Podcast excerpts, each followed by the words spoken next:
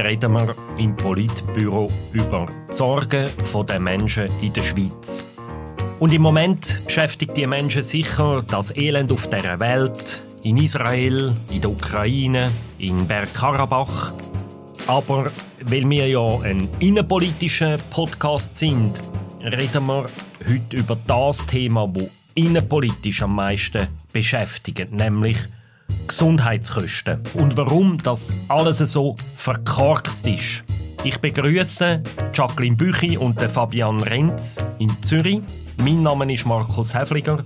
Ich habe heute die grosse, schwierige Aufgabe, den Philipp Loser zu ersetzen, der ab und zu auch in der Ferien ist.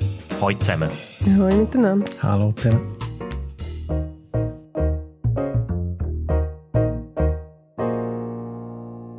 Sind ihr gesund? Ja, danke der Nachfrage. Ich bin grundsätzlich gesund, hatte einen kleinen Unfall gehabt, ähm, vor zwei Monaten, aber äh, ja, man soll ja nicht klagen. Bei mir weiß man nie, wann der nächste Kita-Käfer zu mir kommt, aber äh, im Moment auch tipptopp. Bevor wir in Materie einsteigen, dann Hinweis in eigener Sache. Das Politbüro geht live zum ersten, zweiten Mal, nachdem wir im Mai in Bern ein Live-Politbüro veranstaltet haben, kommen wir jetzt auf Zürich. Und zwar am 30. Oktober, Abend um halb sieben im Kraftwerk. Der Eintritt ist frei, man muss sich aber anmelden. Wir werden den Link in den Show Notes vermerken, damit man sich anmelden kann. Die Anmeldung ist ab jetzt frei und das ist ja der 30. Oktober, ist eine Woche nach den eidgenössischen Wahlen und wir werden dann im Politbüro in Vollbesetzung diskutieren, wie die Wahlen unser Land verändern. Und selbstverständlich werden wir auch über Bundesratswahlen diskutieren. Also es gibt eine einmalige Gelegenheit, einmal hinter Kulissen von dem Podcast zu schauen. Am 30. Oktober 18.30 Uhr in Zürich im Kraftwerk. Und es ist sogar gratis. Was gibt es auch sonst noch überhaupt gratis auf dieser Welt? Ich habe vorher gesagt, die Gesundheitskosten sind die grösste Sorge der Menschen in diesem Land. Ist das nur eine Behauptung oder kann man das nachweisen? Nein, das ist nicht nur eine Behauptung von dir, Markus. Das kann man schwarz auf weiß nachlesen. Aktuell in verschiedenen Befragungen, die vor der Wahl ja häufig gemacht werden von uns und von anderen Instituten. Und man sieht das im Moment übereinstimmend bei der Tamedia-Umfrage und beim SRG-Wahlbarometer. Die Gesundheitskosten sind wirklich das, was die Leute in der Schweiz im Moment mit Abstand am meisten beschäftigen.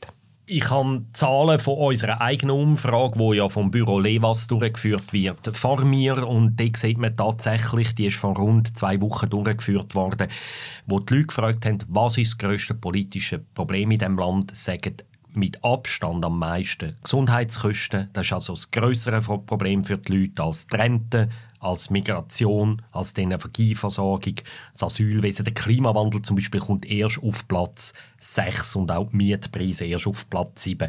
Es ist also ein Problem, es ist verkorkst und der Hintergrund ist natürlich, dass vor zwei Wochen der Alain Berset die neue Krankenkassenprämie bekannt gegeben hat und die Zahlen, die er genannt hat, sind wirklich beängstigend. Im Schnitt steigen sie 2024 um 8,7 Prozent. Das ist der Durchschnitt.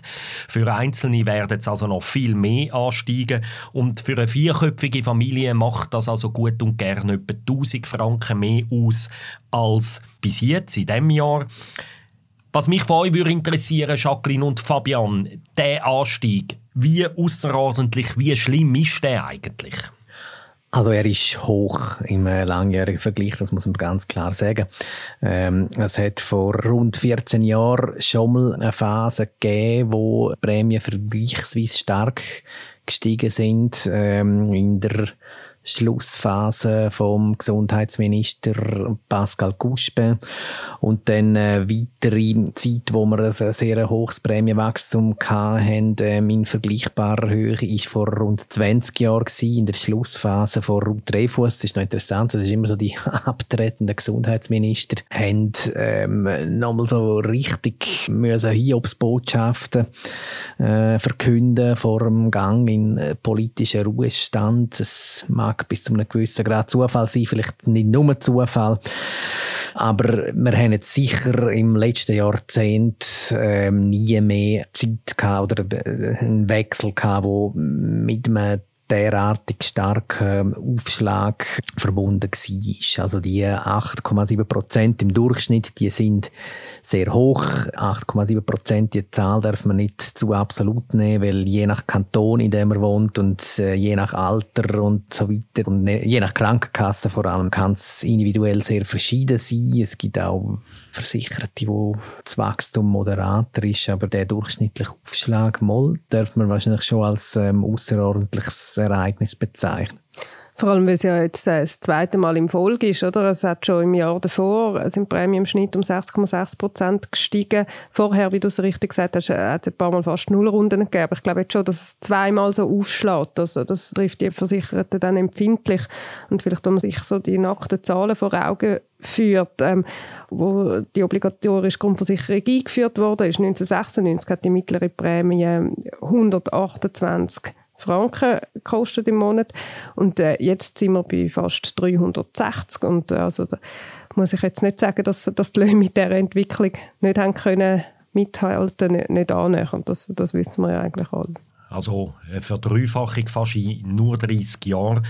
Jacqueline, nur schnell eine kleine Frage. Ähm, wenn sich jetzt die Leute, vielleicht Zuhörerinnen und Zuhörer fragen, ja, wie ist es denn bei mir? Weißt du schon, wie es bei dir persönlich konkret ist, Jacqueline? Nein, ich weiß es offen gestanden noch nicht. Ich habe nicht, also das wird uns allen dann, die, den Brief, den können wir mal alle von unserer Krankenkasse noch über in den nächsten Tagen oder Wochen. Einfach jetzt zum Kern, wer ist denn die Schuld? Du hast jetzt gesagt, äh, Fabian, der Alain Berset ist in seiner Endphase, er war ja lang Gesundheitsminister, gewesen, rund ein Dutzend Jahre oder fast ein Dutzend Jahre. Ist, das ist einfach, wahrscheinlich er ist einfach die Schuld an dem, oder, als Gesundheitsminister. Ist das eine richtige Annahme? genau, er ist, er ist die Schuld an allem und jetzt wird es dann besser, wenn er geht.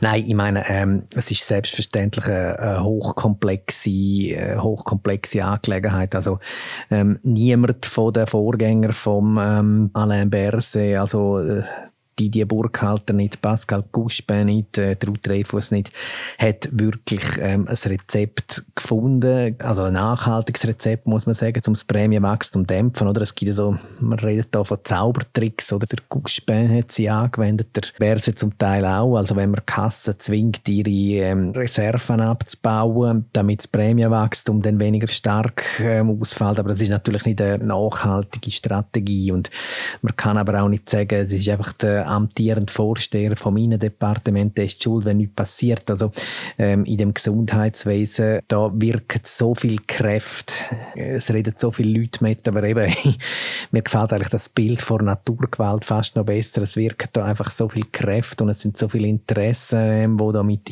spielen und es ist halt auch so eine wahnsinnig komplexe Frage, oder? Weil zum Kosten dämpfen müssen wir Kosten senken, logischerweise. Und die Grundrechnung ist relativ simpel, oder? Wenn man Kosten senkt, dann kriegt das irgendjemand zu spüren. Und es sind nicht einfach nur irgendwelche abzockenden Kassenchefs oder äh, abzockenden Chefärzte, die dann weniger Lohn haben oder so. Also, das sind so ein bisschen die simplizistischen Vorstellungen, die man hat. Nein, das sind, das sind Leistungen, die letzten Endes die Versicherten merken, wenn die Leistungen nicht mehr geboten werden, nicht mehr vergütet werden es ist eine hochkomplexe Angelegenheit und ähm, Kosten so zu deckeln, so zu dämpfen, so zu senken, dass möglichst niemand etwas davon merkt, das ist wie das inoffizielle Ziel von, sagen wir mal, zumindest den politischen ähm, Akteur, also der Bundesrat natürlich und aber auch der zuständigen Parlamentarier, ähm, aber es ist wahnsinnig schwierig. Es wird da so ein Modell geschaffen und man wird sehen, ob die zum Erfolg führen.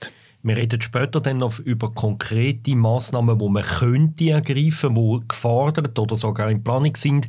Bleiben wir noch mal schnell bei den Ursachen. Äh, Jacqueline, wenn du müsstest so an einer Oberstufenschulklasse erklären, wieso steigen die Kosten immer weiter, was würdest du ihnen äh, wie zuerst sagen als Hauptgrund? Wie, was ist deine Erklärung vor allem?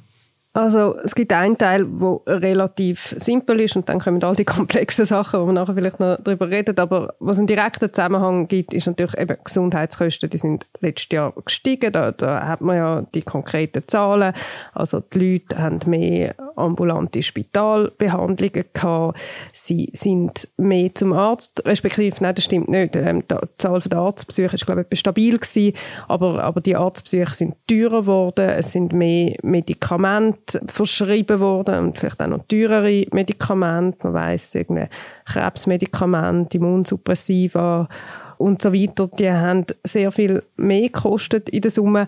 Also das heißt, wenn dort mehr Kosten anfallen, dann äh, ja, muss die jemand zahlen und das sind die Versicherten. Dann gibt es äh, andere Effekte, also der Finanzmarkt ist es der Versicherer sehr schlecht gelaufen. Dort haben sie im, im letzten Jahr 1,8 Milliarden Franken verloren und das schenkt natürlich auch sehr ein. Vielleicht einfach an der Alain Berse ähm, auf deine Frage, Markus, vielleicht ein bisschen das Licht schleifen lassen. Also man muss sicher auch ähm, über seine persönliche Mitverantwortung an dieser Entwicklung reden. Es hat einmal so eine Phase gegeben, äh, wir sagen einmal so in den Nullerjahren, frühen Zehnerjahren, wo man so die grossen Würfe äh, diskutiert hat beim Gesundheitswesen. Oder? Also am weitesten gekommen ist man eigentlich mit der sogenannten Managed Care Vorlage. Äh, wir erinnern uns sicher äh, Abstimmung im Jahr 2012. Selbstverständlich erinnern wir uns alle. Selbstverständlich, genau. Wir haben ja alle schon ein gewisses Alter.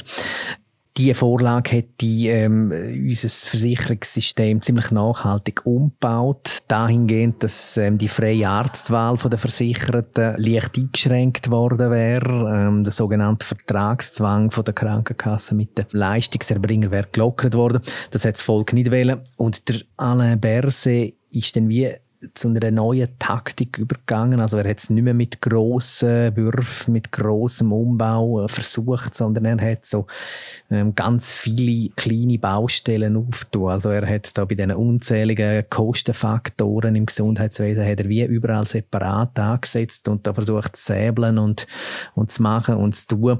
Und da ist es ihm oft nicht gelungen, die nötigen politischen Mehrheiten dafür zu finden. Also er hat dann zwar irgendwelche Pakete zimmert, die ins Parlament geschickt und dort sind sie dann einfach ähm, sehr oft zerrieben worden, so zwischen den verschiedenen Interessen, bis dann nicht mehr viel ähm, übrig geblieben ist. Also ihm hat da, wie soll man sagen, ähm, die Allianzfähigkeit, vielleicht auch die Autorität gefehlt, um da auf breiter Front, auf diesen vielen verschiedenen Baustellen, um da Mehrheiten zu generieren, um wirksame Massnahmen dann wirklich auch mal durchzusetzen.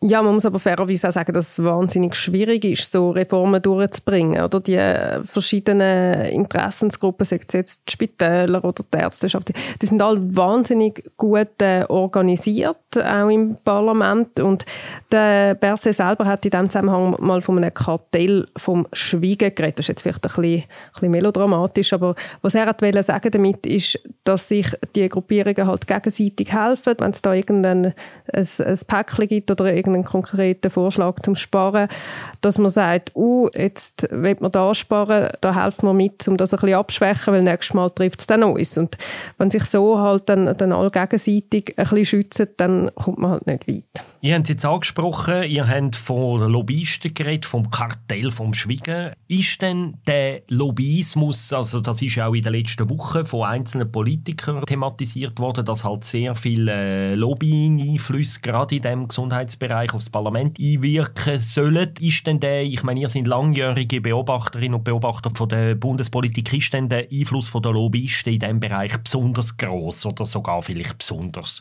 schädlich? Wie sehen ihr das? Ja, schädlich. Ich zögere ein bisschen von Schaden zu reden, weil man muss ehrlich sagen, die Lobbyisten haben auch nie komplett Unrecht mit dem, was sie vorbringen. Ich meine, wenn wir jetzt mal über Medikamente reden, oder, das ist, ja, Medikamentenpreise sind äh, als Problem identifiziert. Äh, da gibt es Sparpotenzial. Dort hat ja, muss man vielleicht auch sagen, gerade in dem Bereich, wenn ich, sorry, wenn ich schnell unterbreche, in dem Bereich hat ja der Alain Berset in verschiedenen Punkten auch wirklich mit Verordnungsänderungen Druck auf die Preise auch gemacht. Dort hat er ja gewisse Massnahmen ergriffen. Ja, umgekehrt umgekehrt ist er eben auch ähm, zum Teil gescheitert. Also, wo er mal das Referenzpreissystem, jetzt, äh, das führt schon ziemlich tief in die Materie hinein, aber ähm, äh, vereinfacht gesagt, wo er mal ein neues Preissystem hätte einführen wo eben der Absatz von Generika fördern soll, also von Nachahmerpräparaten, also nicht der teure Originalpräparat, sondern eben günstigere Nachahmerpräparate. Der Absatz von denen hätte sollen fördern, da hat das Parlament versenkt oder unter anderem äh, ähm, auf Betriebe von der Pharmabranche.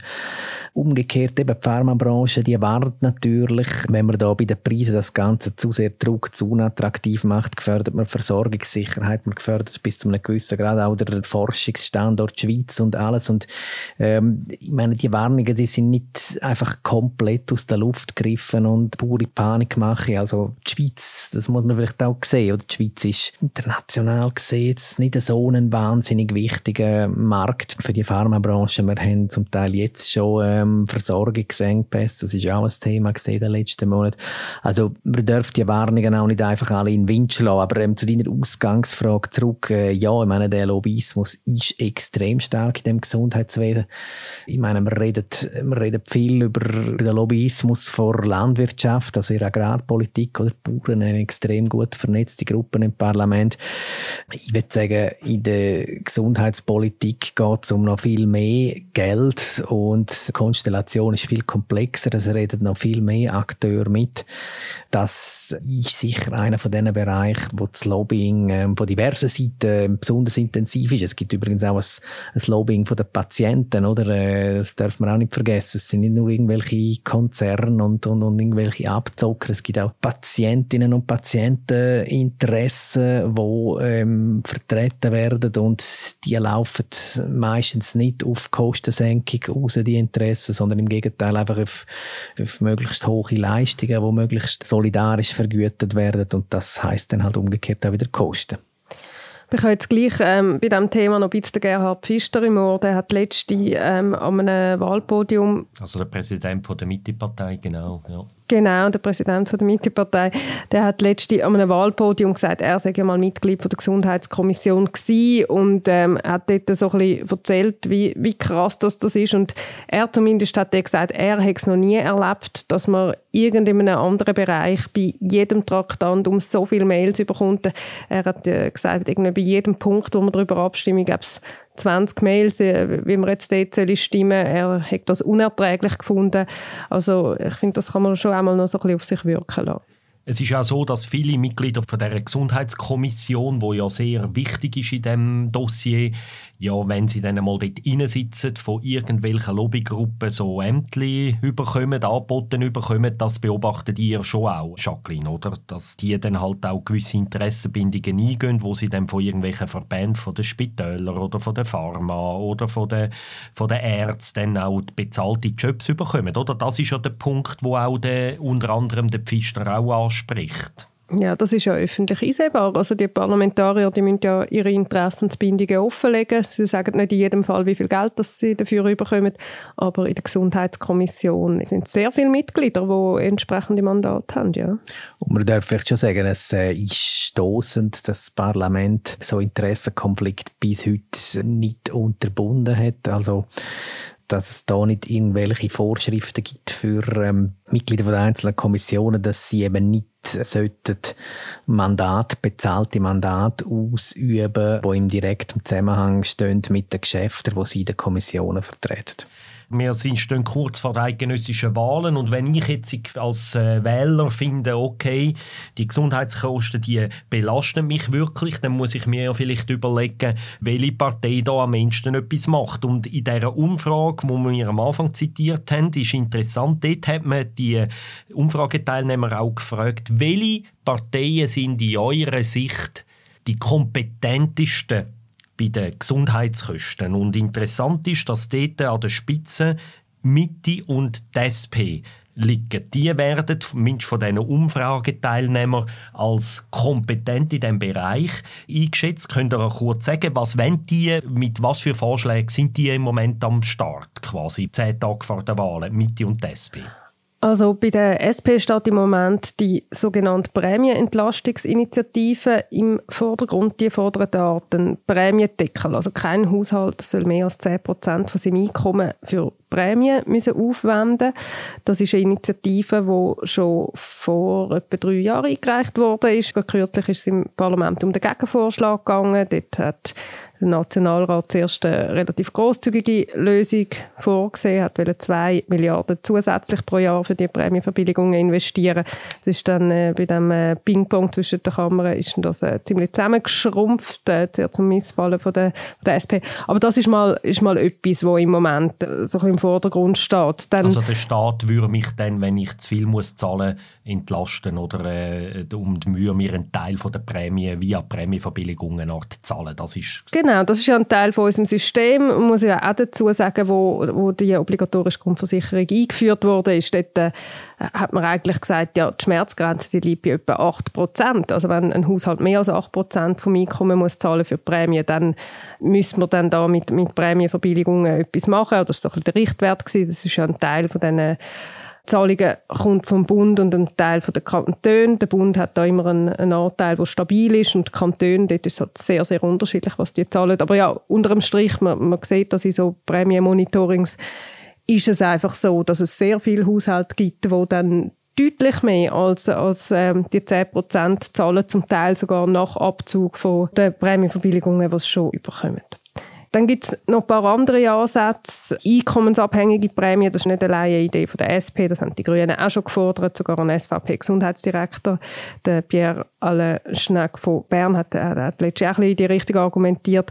Das ist auch etwas, was die SP jetzt nach der letzten Prämienrunde recht prominent gefordert hat. Also, heute ist es ja so, dass eine Managerin gleich viel Prämie zahlt wie der Bauarbeiter da ist die Schweiz eigentlich eines der wenigen Länder, wo so Kopfprämie hat und das wäre auch etwas, wo, wo die SP würde wählen ändern. Und dann haben sie an einem Parteitag im August sich auch noch dafür ausgesprochen, die SP-Delegierten, dass man jetzt einen neuen Anlauf nimmt für eine Einheitskasse. Vielleicht können wir über das dann separat noch reden. Aber es sind, sind da gewisse Ideen herum. Das wären recht fundamentale Einschnitte, also die Abschaffung von der Kopfprämie und die Einführung von einer Einheitskasse. Gehen wir zuerst noch zu der Mitte, Fabian, die auch eine Partei, die offenbar ähm, in diesem Thema präsent ist äh, bei den Wählerinnen und Wählern. Was wollen denn Sie, Fabian? Ja, also du hast es ähm, erwähnt, die Mitte-Partei ist neben der SP die andere Partei, wo das Thema auch sehr ähm, aktiv bewirtschaftet, also bewirtschaftet klingt ein bisschen negativ, einfach wo das zu einem Schwerpunktthema erklärt hat und ähm, damit bis zu einem gewissen Grad auch äh, im Wahlkampf präsent ist. Im Mittelpunkt steht da sicher ihre Initiative für eine sogenannte Kostenbremse die Initiative äh, besagt, dass äh, wenn die Gesundheitskosten in einem bestimmten Ausmaß stärker steigen als die Löhne, dass der Bund und die Kantone dann Massnahmen ergreifen müssen, um das Kostenwachstum zu stoppen. Aber äh, konkreter wird sie nicht. Also es wird nicht gesagt, was für Massnahmen. Das Parlament stellt dem einen Gegenvorschlag gegenüber. Ähm, man möchte Kostenziel im Gesetz verankert haben.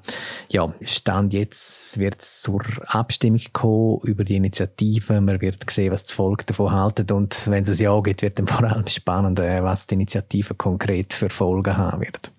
Ein sehr radikaler Vorschlag ist vor ein paar Wochen von der Nathalie Rickli gekommen. Sie ist eine wichtige Figur im Gesundheitswesen, weil sie Gesundheitsdirektorin vom grössten Kanton ist, vom Kanton Zürich. Sie ist SVP und sie hat in einem Interview laut darüber nachgedacht, ja, man könnte das Krankenkassenobligatorium ja einfach aufheben, dass man sich nicht mehr zwingend müsste überhaupt versichern, dass das eine Art freiwillig würde, dass sich jeder selber kann organisieren kann. Ist das denn die offizielle Position von der SVP, von der grössten Partei? Was dort Nathalie Rickli gesagt hat. Äh, das geht weiter als das, was die SVP fordert. Man muss zur SVP sagen, die SVP ist äh, mit dem Thema nur sehr, sehr zurückhaltend präsent, weil sie hat da in ihren offiziellen Unterlagen äh, im Parteiprogramm da macht sie Vorschläge, wo nach allem, was man weiß, bei ihrer eigenen Basis nicht wahnsinnig populär sind. Also sie wird vor allem beim Leistungskatalog ansetzen, also ähm, Leistungsab Abbau bis zu einem gewissen Ausmaß. Viele SVP-Politiker und auch Freisinnige äh, bei der FDP haben eine ähnliche Situation oder würden, würden auch der bereits erwähnte Vertragszwang lockern. Aber soweit mir bekannt ist, äh, gibt es ansonsten in der SVP keine namhafte Kräfte, die wirklich das Obligatorium, das Versicherungsobligatorium jetzt wettend abschaffen, sich das als offizielles Ziel setzen. Also da geht Nathalie Rickli relativ weit. Also es wäre wie so eine äh, Rückkehr zum Zustand vor der Ära Dreifuss. Man muss natürlich schon sagen, man hat dort also auch nicht die heile Welt gehabt, wirklich nicht. Oder also ähm, das System, wo wir ähm, bis Mitte 90er Jahre hatten, wo es noch kein Obligatorium gibt, das hat Ungerechtigkeiten produziert. Das sind vor allem Eltern, die Versicherten, die, die bei einem Kassenwechsel da zum Teil astronomische Prämienaufschläge müssen hinnehmen. Von dem her ja, realistischerweise glaube ich nicht, dass das ein Ansatz ist, wo im politischen Mainstream wird weiterverfolgt werden in den nächsten Jahren. Ich glaube auch nicht, dass das Nathalie Rickli wirklich will. Also, Was wäre denn das Problem, Jacqueline? Also, wir, so könnte ich mir da viel Geld sparen, wenn ich mich nicht mehr versichere als, sagen wir, junger, gesunder Mensch. Ja, das Problem, eben ja, als junger, gesunder Mensch hast du tendenziell weniger ein Problem. Dort äh, könntest du vielleicht sogar weniger zahlen. Ältere und, und chronisch Kranke die hätten dann eher Mühe, überhaupt eine Krankenversicherung überzukommen oder, oder hätten dann halt eine extrem höhere Prämie. Aber was ich will sagen ist, ich weiß wirklich nicht, ob Nathalie Rickli auf eine Abschaffung von dem Obligatorium würde anschaffen. Sie hat in diesem Interview einfach einen Punkt machen, so wie es jetzt geht, geht es überhaupt nicht. Das, das System ist aus finanzieller Sicht gescheitert, was vielleicht nicht ganz falsch ist, die Aussage, wenn, wenn immer mehr Leute die Prämie nicht zahlen können.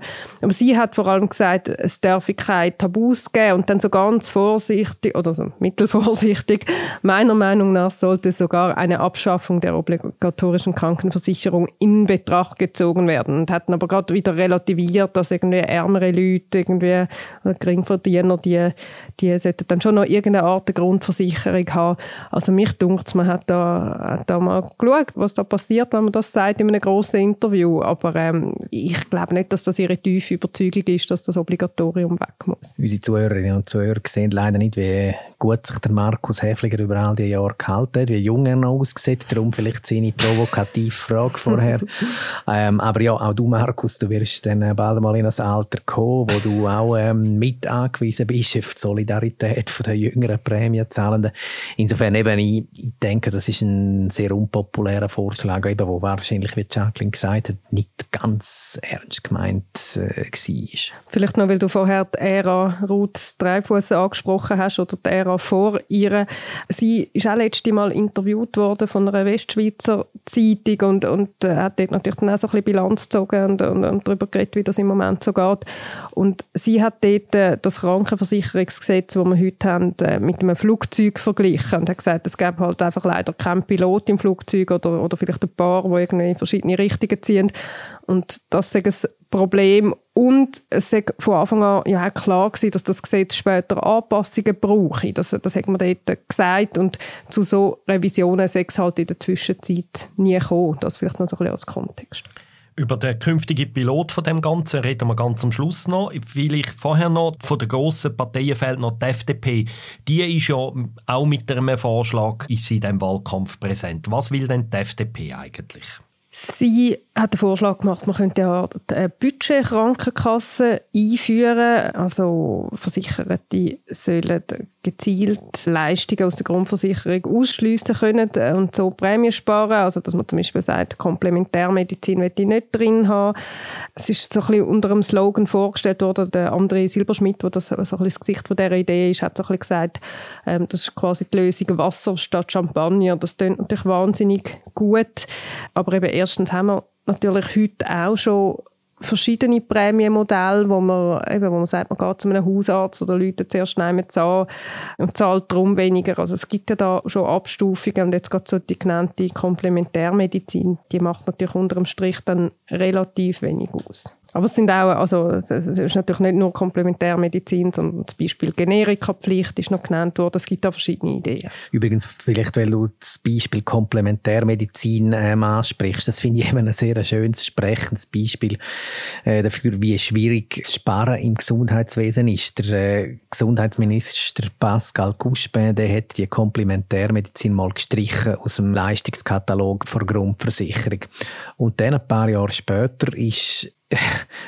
per Volksentscheid die Komplementärmedizin eben wieder reinkommen. Ich meine, wie gesagt, das ist ein sehr kleiner Kostenfaktor, aber das ist so ein, ein kleines Puzzlesteil, oder, wo der Guspe mal wirklich ähm, angesetzt hat und gesagt hat, nein, da wird jetzt gespart und so und dann kommt das Volk und macht das Ganze rückgängig, oder? Und das veranschaulicht von mir aus gesehen schön, wie komplex dort die Aufgabe ist von jemandem, der da der Schalthebel ist und, und jetzt äh, der Auftrag hat, irgendwie die Kosten Abend zu bringen.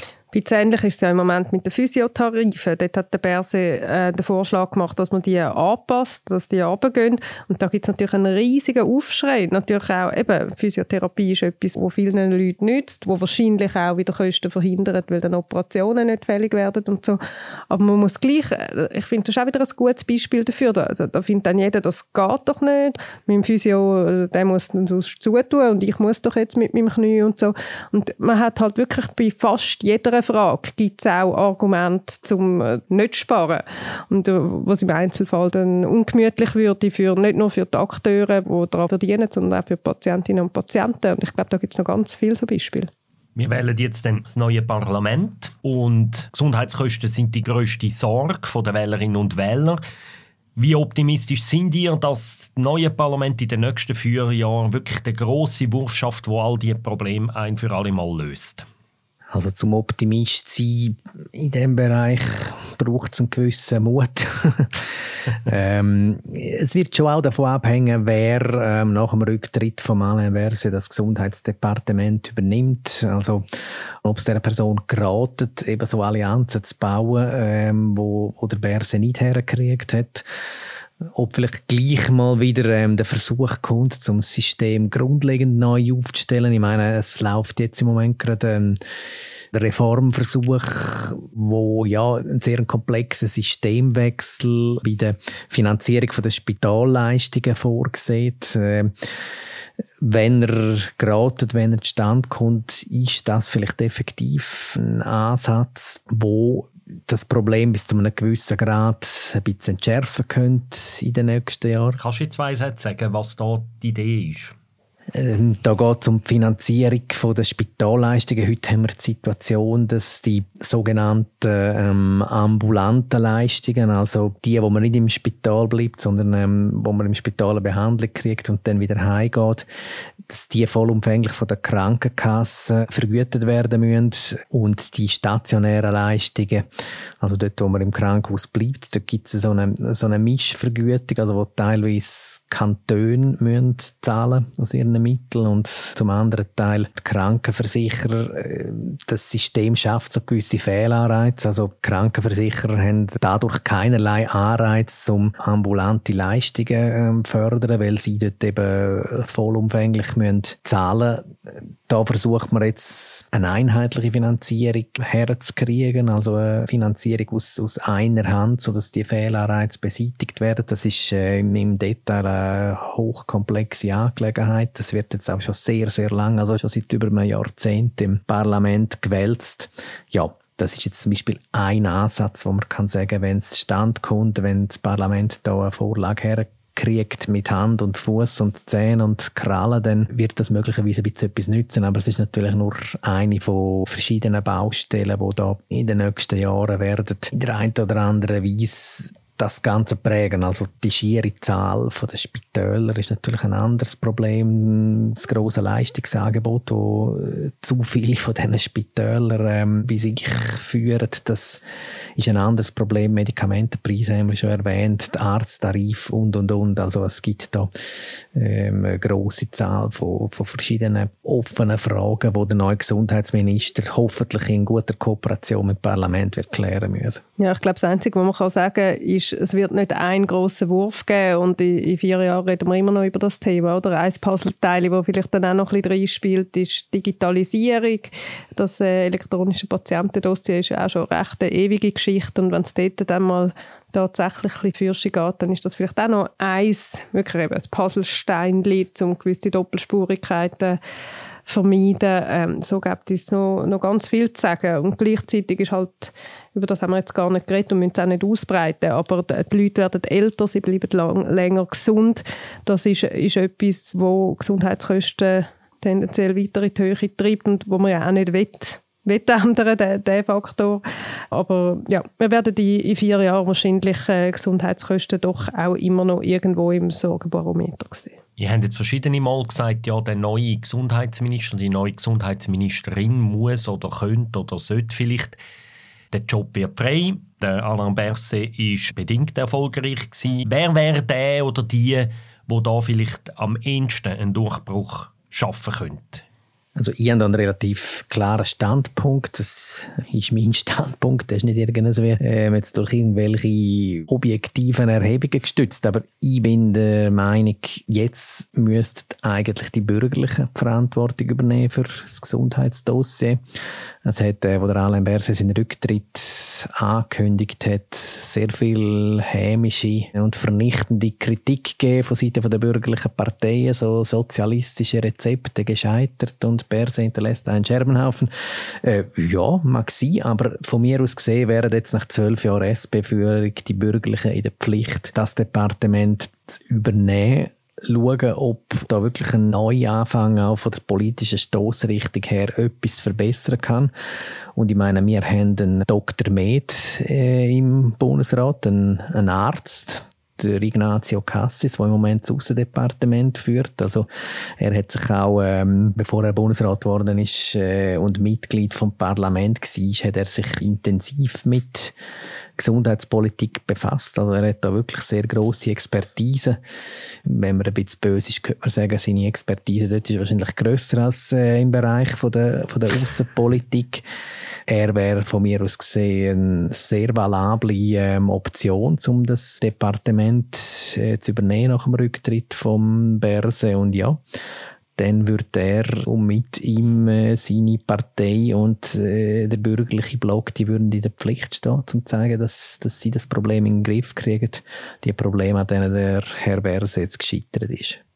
Ja, das ist ein wahnsinnig reizvoller Vorschlag. Ich glaube nicht, dass es wird so kommen. Die größte Wahrscheinlichkeit ist, ist immer noch, dass dann halt der Nachfolger oder die Nachfolgerin vom Alain Berset aus der SP aller Voraussicht nach auch das äh, Gesundheitsdepartement oder das Innenministerium übernimmt. Und dort sehe ich jetzt bei den Kandidierenden, wo sich bis jetzt gemeldet haben, noch niemand, der sich wahnsinnig anbieten würde. Also dort sind keine profilierte Gesundheitspolitikerinnen und Politiker drunter, aber wir lassen uns doch einfach überraschen. Wir lassen uns überraschen. Danke vielmals Jacqueline und Fabian und danke vielmals unseren Zuhörerinnen und Zuhörern und nochmal der Reminder, 30. Oktober Politbüro live im Kraftwerk in Zürich eine Woche nach den Wahlen. Wir werden darüber reden, wie die Wahlen sich verändern. Meldet euch doch jetzt gerade an. Man muss sich anmelden. Die Platzzahl ist beschränkt. In diesem Sinn wünsche ich euch einen schönen Tag und eine gute Woche. Letzte Woche bis zu den Wahlen. Ciao miteinander. Ciao zusammen.